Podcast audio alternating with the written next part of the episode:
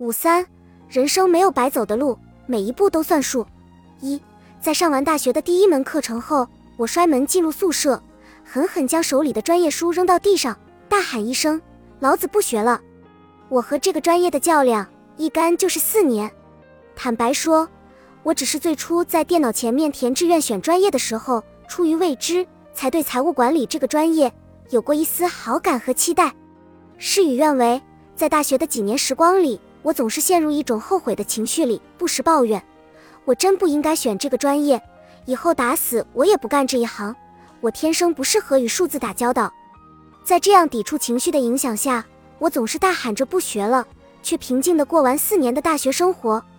我总是大呼不干了，却也本分地做了四年财务工作。我居然和自认为天生不适合自己的专业相处了这么久。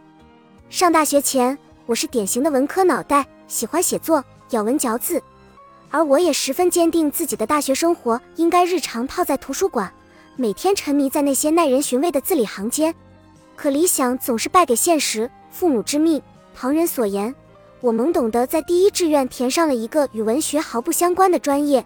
所以大学四年里，我总是跟自己较劲，上演文章开头那一幕。我泄气，把会计专业书拿来垫滚烫的泡面。我郁闷。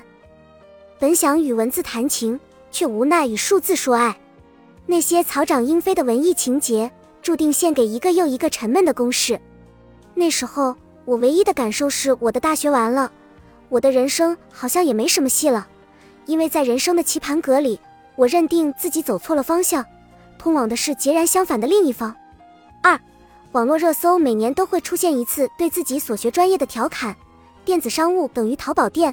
土木工程等于工地搬砖，力学等于街头卖艺，胸口碎大石，人力资源等于贩卖人口。绝大多数人都是第一次读大学，对专业的认知几乎为零，心里想的和实际做的常常背道而驰。当你真正坐到大学课堂里，翻开书本的时候，才会慨叹自己怎会读了这么一个专业。而基于这样的现实因素，很多本应朝气蓬勃的大学生都消极以待，干脆不学。要不把脑袋埋在最后一两排的座位上呼呼睡大觉，要不躲在寝室里刷剧打游戏。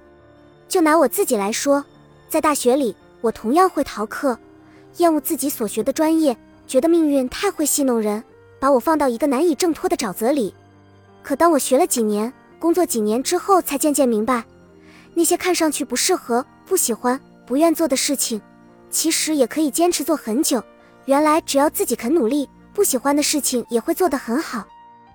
我发现自己能把那些复杂的计算破解，能把一张报表做得完美，心里还是会高兴。我开始接受自己的专业和工作，不仅仅是因为那是我谋生的工具，更因为它没有我想象中那么困难。三，不乏听到很多身处大学的迷茫小年轻们向我倾诉，专业有多不喜欢，学校有多差，未来有多黑暗。从他们的口中。我听到最多的是对命运不公的抱怨，觉得自己走错了路。从他们身上，我看到曾经那熟悉的自己，因为我也是从那样的环境里走过来的。我一直很喜欢一句话：人生没有白走的路，每一步都算数。如同大学选专业这件事，明明是很简单的，就选自己喜欢的，可还是十有八九的人都不满意自己所选择的专业。要说这世间有什么是必须要去经历？才能变得更好的，我想必定是生活。有些人就是含着金汤匙出生，而有些人一生下来就必须要学会奔跑。可是，这并不代表命运对他们不公，再有钱不努力一样坐吃山空。人生是道选择题，你要为你的选择付出代价。当你在问我要学什么专业、做什么工作、想成为怎样的人，我恐怕无法给出你什么建议。只是希望你永远不要因为自己一次不满意的选择，就对自己全盘否定。路走错了，大不了重新出发；走对了，你就保持这种步调前行。每一段路，或为了相遇，或存在离别，或喜怒哀乐，这些都让你五味杂陈，但这都是你自己选择的路啊。而这样的选择，对你来说，总得亲自去走走，才知道好坏与否。所以，相信自己的选择。没错的。